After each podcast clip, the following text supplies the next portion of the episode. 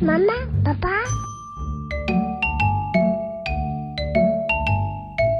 各位妈妈、宝宝、妈妈谈心沙龙的朋友，大家好，我是妈妈宝宝的总编辑 Iris。今天我们要来跟大家聊聊的就是副食品这个题目。那不知道各位妈妈们现在家里是不是有小孩正在面临吃副食品的阶段呢？还是你的小孩已经开始吃副食品了？那中间你现在也很为了就是要煮煮出什么样的副食品而烦恼呢？那在介绍今天的来宾之前呢，我先自首一下，我是在做副食品方面非常不及格的妈妈，因为我就上班的时候回家已经非常非常晚了嘛，所以我就只能趁周末的时候把所有的食材煮熟，然后打在一起，然后装在那个分装盒上面。然后最困扰的是呢，就是有时候我们就带着小孩出门，然后把把这些食材蒸好，然后放在那个焖烧罐里面，然后。回来回家的时候，我跟我老公都要剪刀石头布，然后看谁去打开那个焖烧罐，因为那个味道一打开就是真的是臭到要吐。所以我就是拿到今天的来宾灵性主妇的书的时候，我就觉得哇，这个副食品竟然可以做的这么的漂亮，然后做的这么的这么的有气氛，这么的好，然后看起来这么的赏心悦目，对我来说是一件非常不可思议的事。对，所以今天先来欢迎我们的来宾灵性主妇。Hello，大家好，我是灵性主妇。嗨，哎，那今天先聊聊最近刚出的一本书，但是分成两册，对，它上下两册，对，嗯、是一条龙餐桌，从家庭料理到副食品。对，为什么会分成两册呢？那其实就是一个失控的结果，因为其实一开始也只是想要写一本，但是因为这本书，我觉得不是。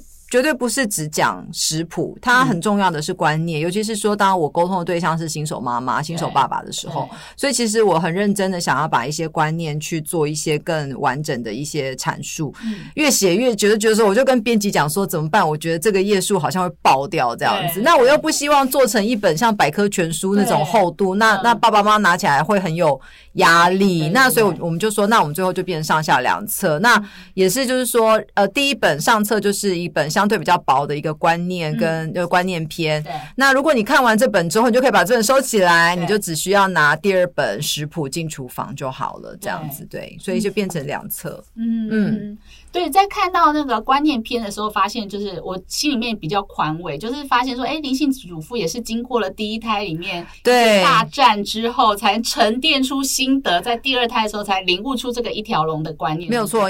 很多人会以为说，我一定是在副食品这件事情上面一定是如鱼得水，但是完全不是这么一回事。因为我觉得这个很看，也也要呃一一方面，新手妈妈本来就会比较紧张，即便是说我本身会煮饭，嗯、但是我在整个过程当中我还是很深深色的。嗯、那又再加上我们家哥哥，他真的是味蕾比较敏感，然后吃东对吃东西放进嘴里面的东西，他的态度是很谨慎的，哦、所以他不像是在养到弟弟之前，我真的看到别的小婴儿、嗯、看到他。当时就会张嘴巴，我觉得很奇怪，因为我在养哥哥的时候，我很少看到他这么主动的张嘴巴，或者是说去跟我们讨食物这样子。所以总之，呃，我我我比较特别的是说，我两胎差了整整五年，所以某种程度上，我有整整五年的时间可以去沉淀，可以去思考，然后而且在这五年之中，我的厨艺也。某种程度上一定会有精进，对所以说我在五年后，当我再重新进入这个让我原本很害怕的副食品地狱的时候，我发现我豁然开朗。对，我发现其实呃换个方式照猪养，我们其实就可以把小孩养得很好，所以我才有办法去写出现在这一本书。嗯、如果我两胎接很近，我也写不出来，因为我没有那么多时间去沉淀。对对，五年给我很多时间去思考这个问题。所以说新手妈妈真的很需要看这本书，因为其实，在我们生第一胎的时候，我们都走过很多冤枉路。我们会会会做过太多功课，买过太多错的东东西。嗯，对，因为我觉得现在就是一个资讯多到一个泛滥的地步了。因为呃，你随便搜寻关键字，你不但是可以看到医生的卫教文，你可能也会查到副食品的书籍，嗯、你也可能会看到非常多妈妈分享她的个人经验在各种论坛。对所以其实我觉得对新手妈妈来讲，她首要面临的第一个恐慌是资讯上的恐慌。嗯、她要怎么样去分辨这些呃做法的的的真真假假、好好坏坏，然后去统合出一套自己的做法，这其实是非常不容易。尤其是新手妈妈就已经很难啦，一天到晚挂奶、喂奶、熬夜，你还要去处理这么多的资讯，这很不容易。所以其实我完全可以理解当时，我完全都还记得当年我的那些。彷徨，那些无助，然后我怎么样不断的去找寻自己的答案？嗯嗯，所以我在观念篇呢，其实我也把很多我认为很多新手爸爸妈妈会很 confused 的一些观念，很很众说纷纭的一些观念，我也试图用我的方法的最后最终的一个见解，我也去把它写下来。就是说，希望让这些呃新手爸爸妈妈他们看到之后。他们会比较快去得到一个结论，而且这个结论是很明显，是我在听过各方说法之后所得出的结论。他们会知道我听过这一派，我也听过那一派。那最后林林主妇他是这样做，他会比较跟 follow 我那个整个思绪的脉络这样子。对，可以谈谈你那时候就是。帮第一胎煮副食品那时候的焦虑的状况吗？哦，我那时候一开始我就是先像很多，我也是买副食品书嘛。嗯、那一般的副食品书，他们其实在四五个月那种阶段都是用单口味的嗯嗯的泥，那很自然嘛。结果我就发现我的小孩根本不吃，因为譬如说小黄瓜米粥，或者是说呃有很多像是青江菜米粥，其实这时候都是在很常见的初期的一些接触的食品内容。但是他完全不肯吃，所以我我我就有点吓到，我想说怎么就是跟原本预期的不一样这样子，那也是花又花了一点时间去沉淀、去摸索、去爬更多的文。嗯、那最后我是做开始做宝宝粥，哦、那因为宝宝粥的好处是说你可以去搭口味嘛，你可以。汤底用高汤，然后你可以呃高丽菜搭什么什么红萝卜什么之类的，就是说它是有一个口味搭配的概念，去搭出一个好吃的粥，比起单口味嘛。所以我们家哥哥其实后来是靠宝宝粥，好吃的宝宝粥去突破他的那个味蕾，这样子，但是。总之，这也是一个很长的故事啦。我们家哥哥是基本上他在副食品的阶段，他主要都是吃宝宝粥。但是，当然等到时间一放长，我五年后回头看，我发现一天到晚只吃宝宝粥，也确实造成他。之后的一些衍生的饮食上的问题，所以我在这一本我也去重新做了一个讨论跟检讨。对对对对对，对我也是有这个问题，就是我那时候也是把东西都混在一起。对，所以小孩后来就是对食材其实他很接受度偏低，是不是？对，所以我也是，因为我以前只知道一种养法，应该是说，因为当然你说把食材分食物你分别分别给的方式。应该是可以解决这个问题。问题是当时我弟我的小孩不吃，嗯、然后又再加上那个做法也非常的耗时，因为你可能要同时准备 maybe 五六种各式各样的食物泥，这样这是这这也是当时我觉得很困难的一个点。所以我我终究没有那样做，但是就就衍生我们家小孩他哥哥他没有什么鸡，他永远都是吃到所有东西混在一起，是他不知道里面是什么东西，所以当他有一天不想再吃这样。大杂烩形式的粥炖饭的时候，你把食物一个一个单独拉出来的时候，他不肯吃了。对，他想说这是什么啊？对我我我自己 检讨是这样。对，对，那所以总之，所以我我我在这一本书，我真的都会觉得，我我觉得如果看了以后，会发现会看到很多我们家哥哥的故事，因为那真的是让我痛彻心扉的一个一个一个学习的过程。然后，尤其是当他已经。五五岁六岁说，我其实是一个很完整的观察期，我可以观察他整个幼儿阶段的饮食，对，然后回头去想说，如果当时我在副食品的给予的方式，我有做一些调整的话，可能在后续的这个这个饮食习惯的培养，可能会相对容易一点点这样子。所以就很像 A B 组的实验。对对对，因为我觉得就是说，当妈妈很难，就是说，你就只有一次机会，你这个小孩，你就是一次机会。你你就是一个方法去养它，当然你过程当中你可能会换，可是你也不可能很频繁的换，因为你吸收新的方法也是需要时间嘛。所以总之就是说，这是让很多妈妈可能会戒慎恐惧，就是说，那我现在我到底要用什么方法？很怕自己做错，有点怕选错路。我觉得多多少少会有一点，因为影响其实蛮长远的。对，嗯。那后来第二胎你怎么领？就是你因为你刚刚说你有看到各家的说法，你自己归纳吗？对我我自己觉得，首先我想要减少妈妈在这方面的苦难，因为我我自己觉得就是说，很多呃亲子在餐桌上的关系很紧张。我觉得有很大一部分原因是因为妈妈的投入感很深，尤其是我回想起我当年呃给哥哥吃的宝宝粥，给他吃的手指食物，都是我熬夜做出来的。对，我都这么辛苦做到汗流浃背，你一口都不吃，我没有办法，我很介意他一口都不吃。我觉得你说担心他营养呃成身都有。都有，可是我觉得很深层、很深层的感受是，我觉得很刺心，我觉得很想哭。为什么我昨天晚上我熬夜，结果今天换来是你一口都不吃，你一个机会都不给我。对，你吃了再吐出来都还好一点，结果你是一口都不吃，所以就是说，我觉得这是让我在这整件事情上面得失心很重的一个一个一个起点。嗯，我付出太多了，嗯，我没有办法平常心。大家都叫我看开一点，我根本看不开。当你付出到一个程度的时候，这些都坦白说都只是一些，对，对，就是做不到。所以我到这一胎，我的优先目标是我要怎么样减少我过度付出的这个状态。嗯、那一方面也有一个现实考量，是我有哥哥要顾，嗯、我真的也没有那个时间，说我就是为了副食品，然后熬夜只做弟弟能吃的东西，我不可能有这样。这对我现实生活中，我不可能有这样子的一个考量。嗯、所以总之，我的出发点是我要先。想办法让我自己轻松，我然后这个轻松的目的是让我能够尽可能减少那个得失心，让我尽可能得到一个平常心。嗯、那后来我也是一直不断思考，说我确切人到底要怎么做。像也有想过说，我是不是就做一批基底粥，然后随餐减哦什么之类，这这些想法我都想过。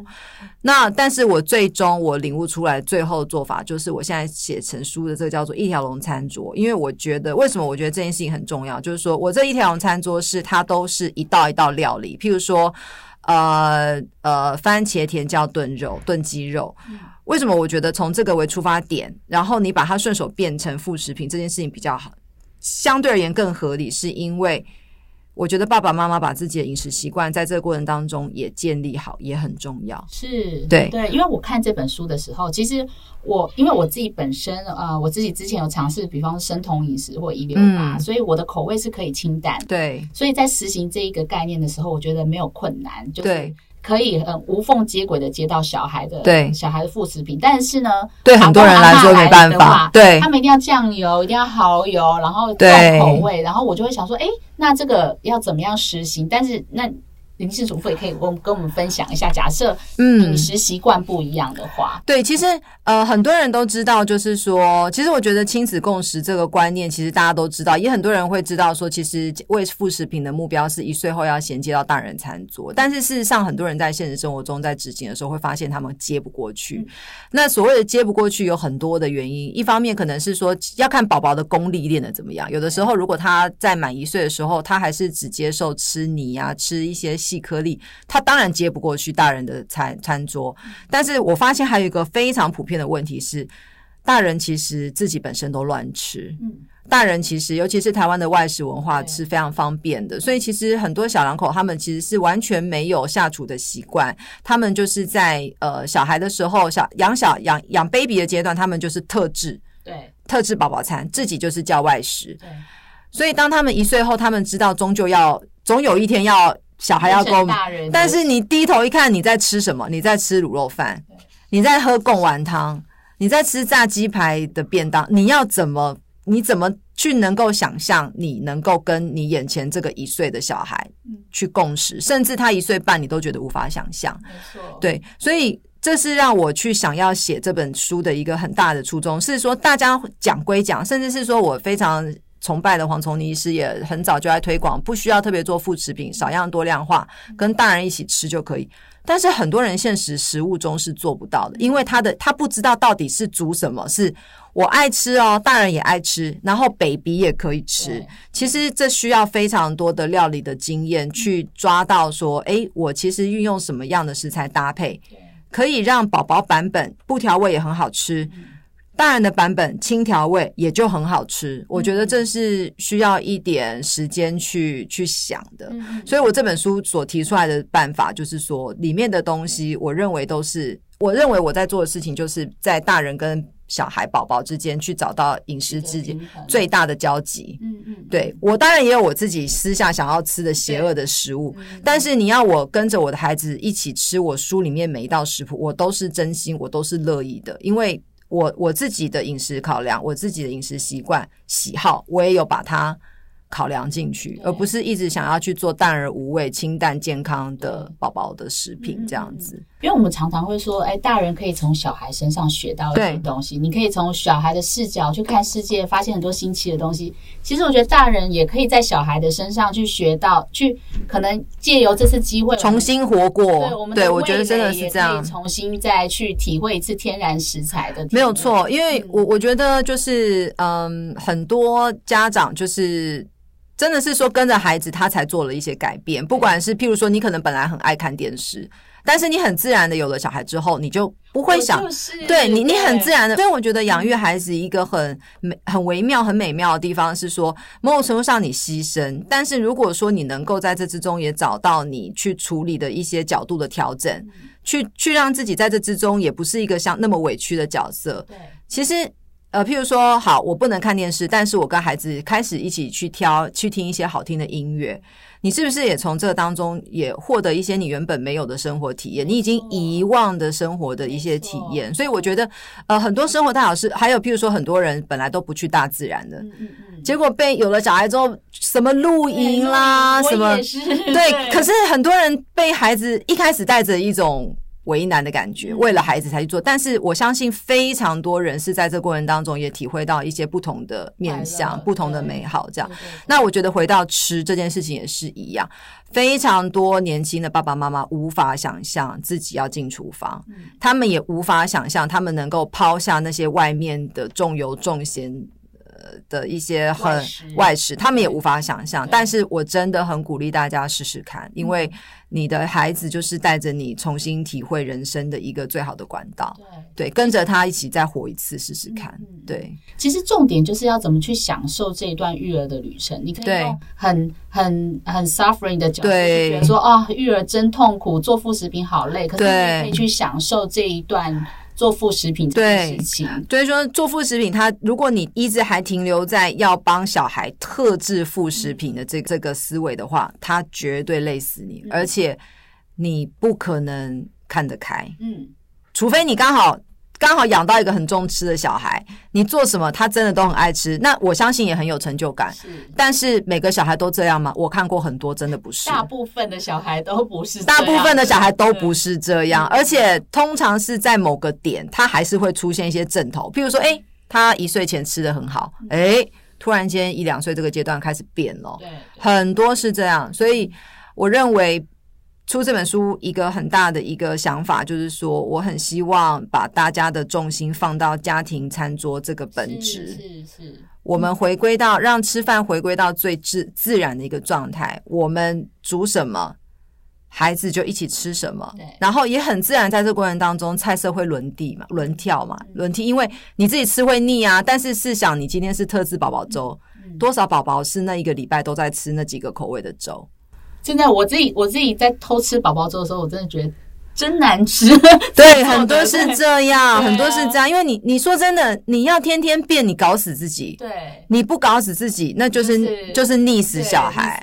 对，所以我觉得就是说，我觉得一条龙餐桌它这个理念是，你就是先先反求自己，爸爸妈妈先想我自己要怎么吃得好。你的小孩他会很自然的跟你一起吃的好，这会是顺应而为的一个结果。那我觉得这一切是最自然的。然后我觉得还有一个一一个点就是说，你会因为譬如说你的另一半也吃的觉得很好吃，你也得到成就感。嗯，你的只有煮给小孩，你的成就感的来源不是只有不是只有小孩买不买单这件事情。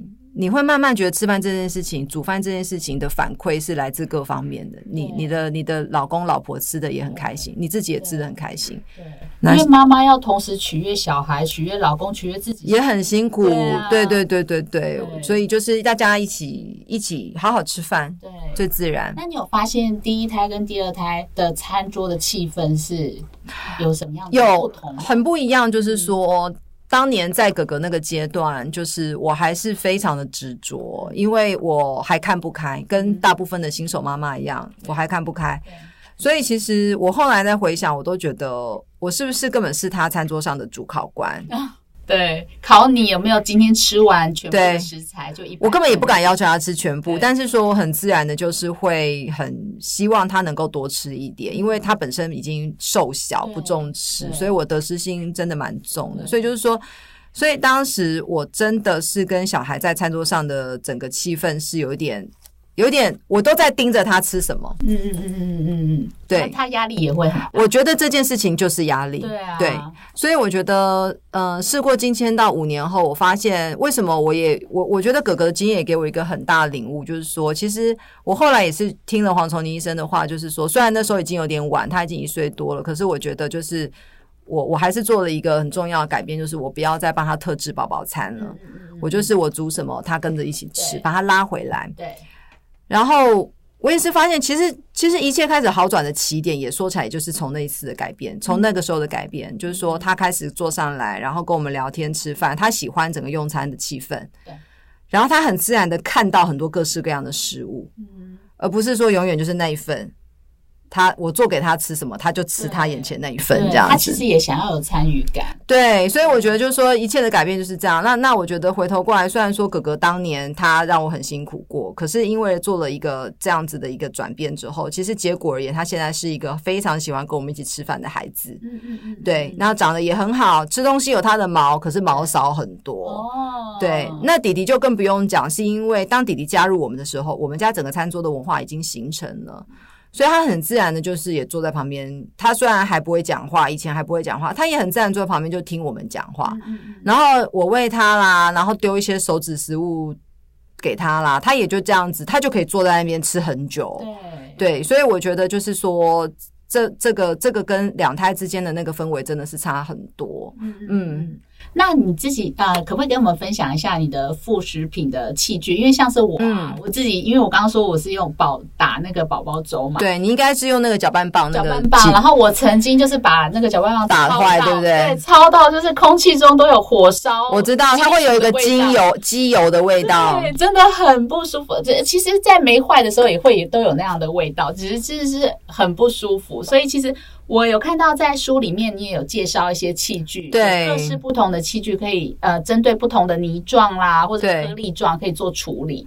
那你自己可以，那可以跟我们分享一下你比较偏好的器具的。嗯、其实做一条龙餐桌，它最主要在处理副食品的食的过程当中，最大的挑战是我要怎么样把少量弄成。切碎，因为因为我随餐剪，所以我不可能用搅拌棒打。对，搅拌棒它一定至少要有个一百 ml、两百 ml 才打得起来嘛。那总之我们是，我们可能是这餐这锅里面有红萝卜、有蘑菇、有什么，我就这样挑出来，我再切碎。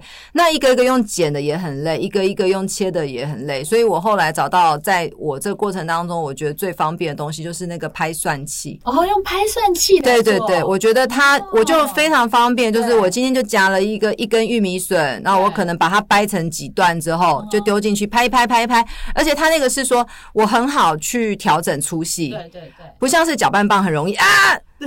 不小心打过头了，对。哦，宝宝这一餐可能又不爱吃了，因为有时候宝宝很挑那个口感哦，或者是说我为了要把食材打匀，对，我还是打过头了，对，或者是你要加更多的东西，可是其实你不需要这么多东西，但是你为了要把它，没错，你为了要把我，你一定要那个量，你才能够打得起来。所以总之，我在这个副食品阶段呢，我在以一条龙的随餐少量多样化在处理食材细碎的这个过程当中，我就推荐大家可以去买那种拍蒜器，就是那个上。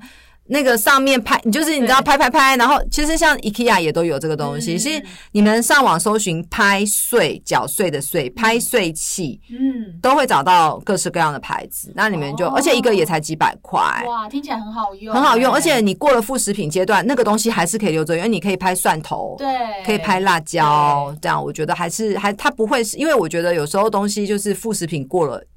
阶段一过，那个东西好像就不不没有用处，但我觉得这个东西我持续还留着。对对对对。对，因为像有些副食品，像是分装盒啊或什么，你其实到后来你都还可以再用家里的其他的用途。对对对对对，所以这个东西我觉得，如果是想要走这个路线，不想要一次做大批量的冰砖的话，我觉得这个东西我觉得很好用，也适合在一条龙。对它它就是每餐我几乎就是拿出来拍拍拍拍拍拍这样子几下就可以，小孩可以自己拍。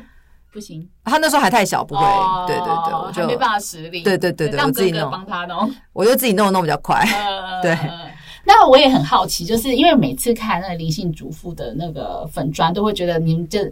厨房，你们家就是窗明几净，然后就是东西摆放非常整齐，然后好像空气中随时都有爵士乐这样。太夸张，生活没有那么美好，现实生活中没有那么美好。照片当中就是真的就是对，对，很享受气氛的。嗯、你们，你像你这样对居家的，比方说你是从年轻很年轻的时候就就希望自己居家的生活状态是这样子吗？还是说他是一步一步？你怎么样找到自己的风格的？我觉得回想起来，我也以以前就一直很喜欢看这种。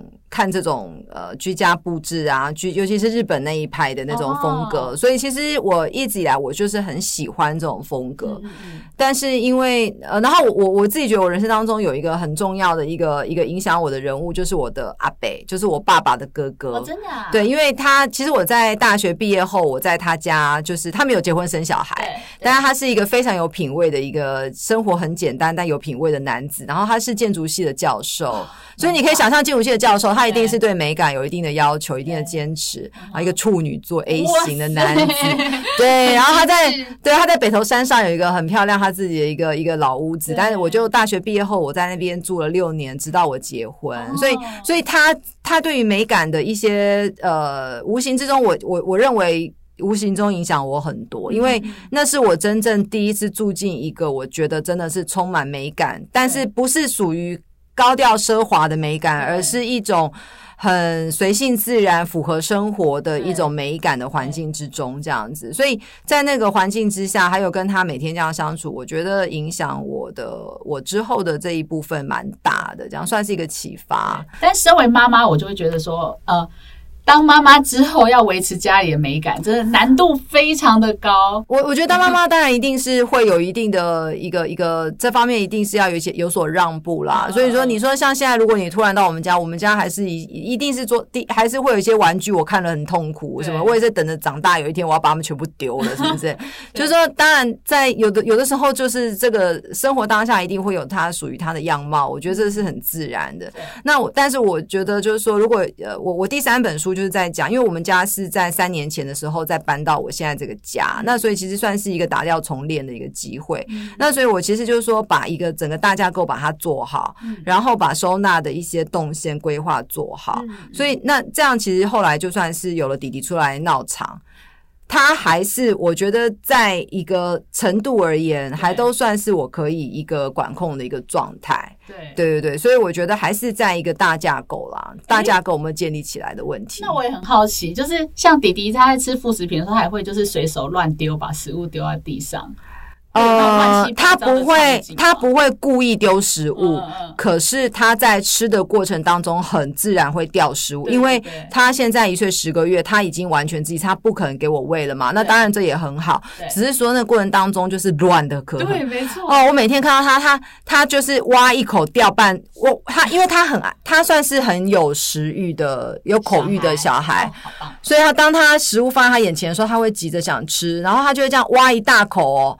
是那种大到你根本连大人都吃不下去的那一种，一大口，麒麟勺的那样。对，他很急，对，他就这样挖一大口，可是眼睁睁的，就是掉了半匙，四分之三十掉出来，掉在他的围兜，掉在餐桌，所以他吃完饭也是杯盘狼藉。我常常要，现在此此刻是最可怕的阶段，然后又会用手。抓食物，然后手抓一抓之后又抓头发，然后又想要来抓我，又想要去摸旁边的柜子。我都后来我都很想把它拉到一个净空的区域，离我们都远一点，不然它实在很可怕。对，所以其实就是虽然就是餐桌气氛很美好，可是还有是有些东西你要容，就是视而不见。就好处就是说，因为我们也都很自，我们同同时也都在一直吃嘛，所以我就是吃我自己的，然后一会儿没了，然后就被他吓到之后，我再回头吃我自己的，然后就你就吃你自己的，我觉得很幸福，因为很多妈妈都是要吃完，等小孩吃完。然后他们才吃自己的东西，然后肚子已经饿到受不了，不知道食物是什么味道。因为我们晚餐是一家四口，爸爸下班回来之后，我们一个最重要的一个全家吃饭的时光。嗯、所以其实，而且我也饿了一天了，我也真的很饿，我也有生理需求，所以我，所以我真的会吃。那那也刚好，弟弟重点是弟弟也不给喂了嘛，嗯、就是说弟弟如果还要我喂的那个阶段，当然还是难免我在吃饭的时候会比较分身乏术一点。嗯、可是弟弟现在完全，我汤匙一靠近，不。对，我会，他就是要自己吃，他要自己吃，对对，他怕我喂他吃屎，他就是要自己吃，所以他就什么都一定要自己吃，你也擦不了手，那擦不了手，我在那边干嘛？我就吃我自己的饭啊，然后他就会在旁边自己在那边乱弄一通，很可怕，然后就是每一餐都是像爆炸的现场这样子，湿纸巾擦不完，这样很可怕。反正之后再一次整理，就反正一天就是餐两次啊，中餐跟晚餐这样，对。好，哎，那我们也想问一下灵性主妇，就是，呃，在婚前跟婚后，你的你在婚前跟婚后有改变有很多吗？在个性上面？没有，我我觉得我的个性一直都是这样，嗯、我就是如我我我一直都是一个，就是一个比较。利落明快，嗯，阿莎里的这种这种象限的女生，嗯、所以以前在职场上，我也是。虽然说那个时候，我都还记得那时候我才二十二三、二十三四岁，我才刚刚出社会而已。结果我竟然穿着套装跟我的主管，我的主管可能快三十岁，结果别人看到我穿着套装跟人家出去开会哦。别人竟然以为我是那个主管，因为我就是自带，我就是自带气场的一个女生。我就是因为我讲话也就是声音很明亮、很洪亮这样，所以总之就是说我就是一个这样的女生。然后我后来当妈妈之后，我也是一样的风格。我觉得我就是这样的风格的妈妈这样子。嗯，因为看到你本人，我觉得。其实你的家，我本来想说，诶，家通常都会反映一个人的。你想说是一个柔柔、温温柔柔的女生？我本来以为是这样，没有没有，没想到是一个非常利落干练的女生。我以前我很早就被叫姐了，就是说，因为因为我整个气场就让他们觉得说，好像不叫我一声姐，对不起我。虽然说那个时候我也才二十几岁，可是我就是一个这样的女生啦。对，对哇，那你的家庭风格跟你的个性，感觉上好像。可是我家我家的风格说起来，其实你如果真的去体会，她也不女生。嗯，其实如果真的是很女生的女生，她弄出来的家可能会在更更多细节。嗯，然后譬如说，她可能就会喜欢比较华丽一点点的东西。是是是。所以说，其实我我的我的居家风格很简约。对，对。所以其实呃。也没有那么突兀啦，说起来啦。其实，其实后来想一想哦，就是如果要维持你的居家风格，没有一点气场，就是你如果大家去整理是不行。你如果说今天看到我穿一个碎花洋装，嗲声嗲气的，我觉得才跟我家不搭。对，也是。对啦，对啦。对，但是就是有一种很舒服、很自然的风格，是大家很喜欢。就简简单单啊，对，嗯。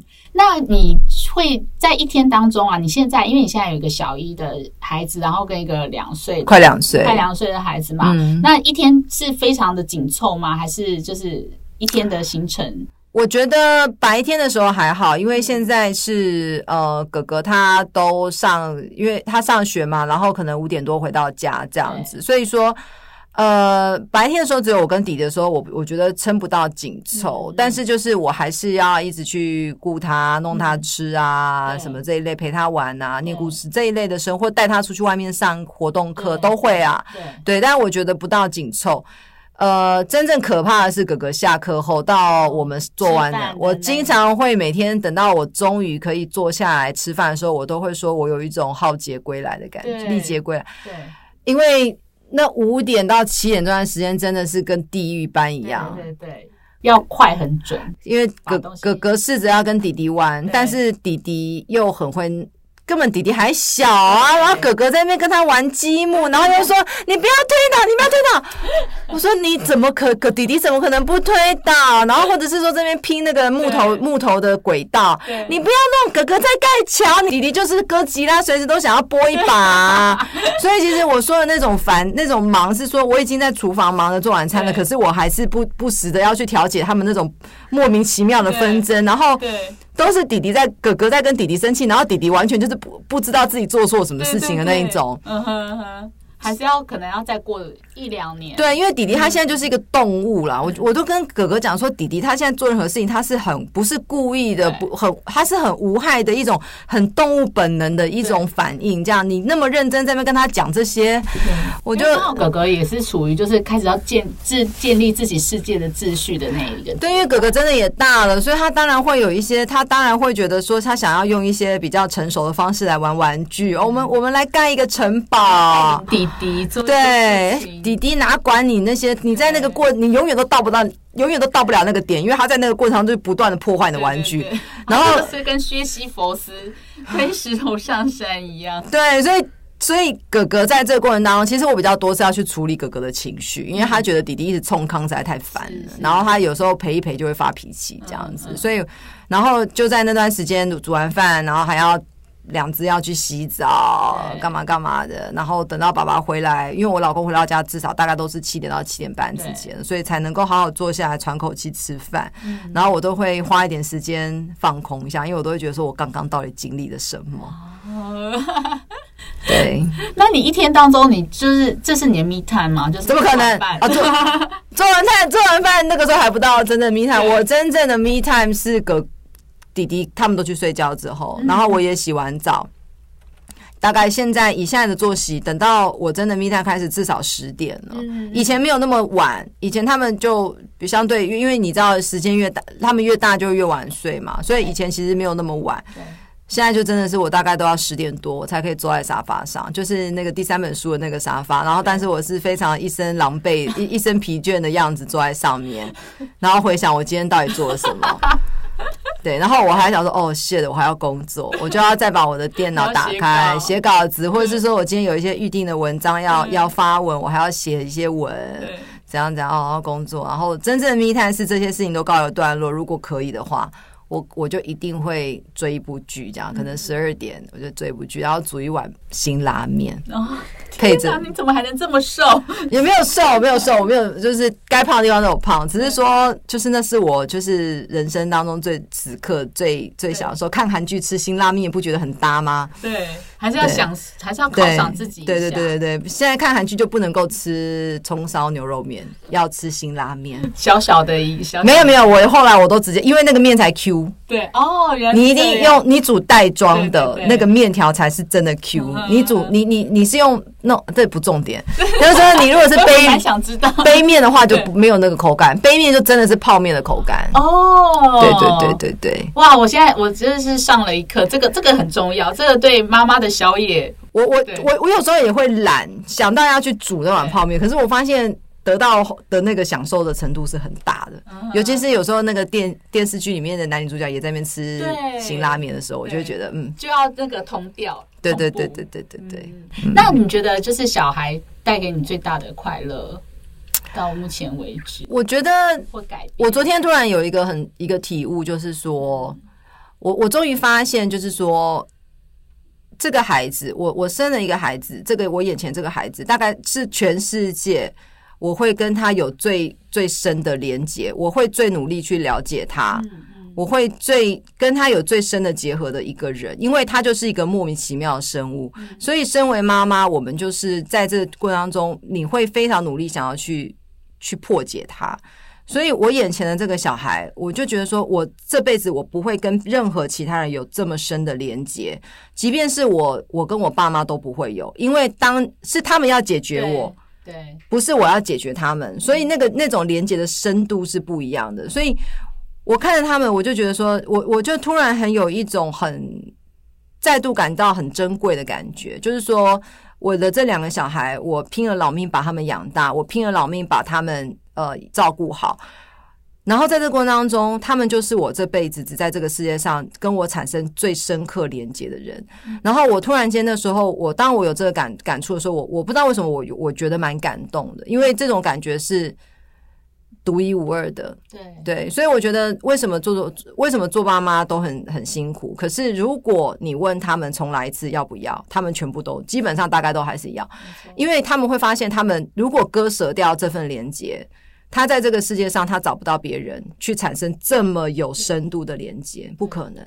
对，所以我觉得这就是呃一个讲到这边怎么蛮感蛮感动的。对啊，我觉得好感人。身为妈妈，我真的觉得，对我我我我我觉得说起来就是这种感受。所以就是如果真的很感谢他们来世界上，让我们了解他，让我们照顾他。对，然后也像回应到我们刚才的前面讲的，就是说我们也会重新再活过，我们会蹲下来，然后我们会放慢角度，再试着用他们的眼光，也从从他们的高度再去体会一下这个世界。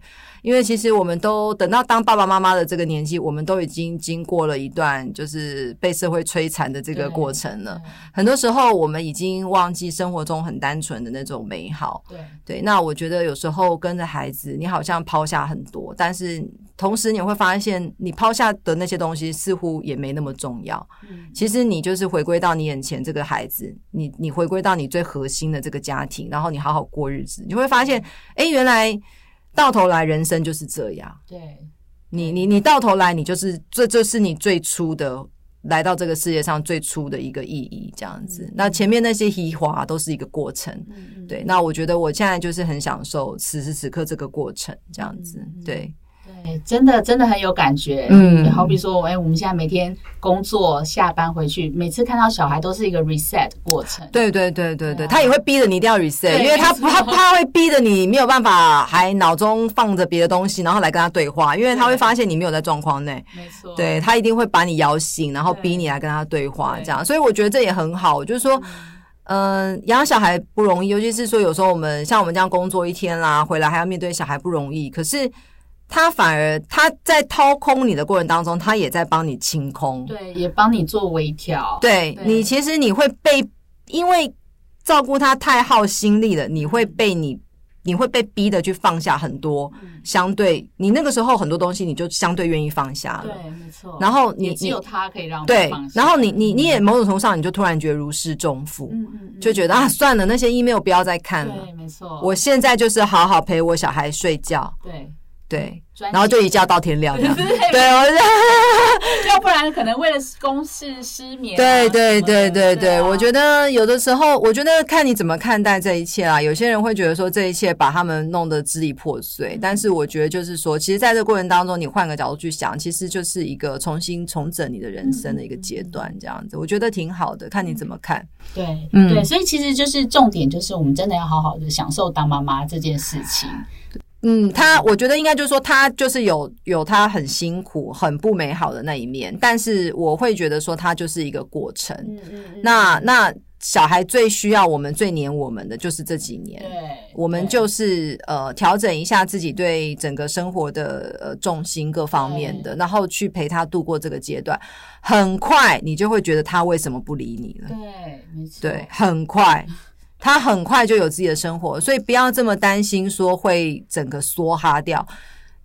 他很快就会，小孩很快就有自己的小的的好朋友啦，然后很投入在他的校园生活啦的，我觉得都还好，没有那么可怕。对，所以其实也真的要好好的享受，就像这两本书，这这一本书一样，就是我们真的要好好享受这一段，就是大家一起坐在餐桌上。没错，没错。其实你看现在多少，我想想我们爸爸妈妈，他们现在最期待的是什么？可以跟我们一起吃顿饭。对对，所以其实呃。小孩这样每天每天得跟我们吃饭的日子，其实说起来是很珍贵，也就这么几年哦。以后搞不好他要补习了什么的，对不对？所以我觉得就是说，它是一个很美好的过程。你你你，重点是说你要找到能够。轻松执行的方式，很多人觉得不美好，是因为他没找到诀窍。他被这些生活琐事就困住、捆绑住了。对，他觉得光这些生活琐事就把他压垮了。嗯、那我就会鼓励大家，其实就是有很多可以调整的方法。嗯、对，那其实没有那么可怕。对，嗯，好，让我们一起享受餐桌，嗯、一起享受当妈妈这件事吧。今天很谢谢灵性主妇来上我们妈妈谈心沙龙，希望很有机会能够再跟你聊天。可以，希望，谢谢，谢谢。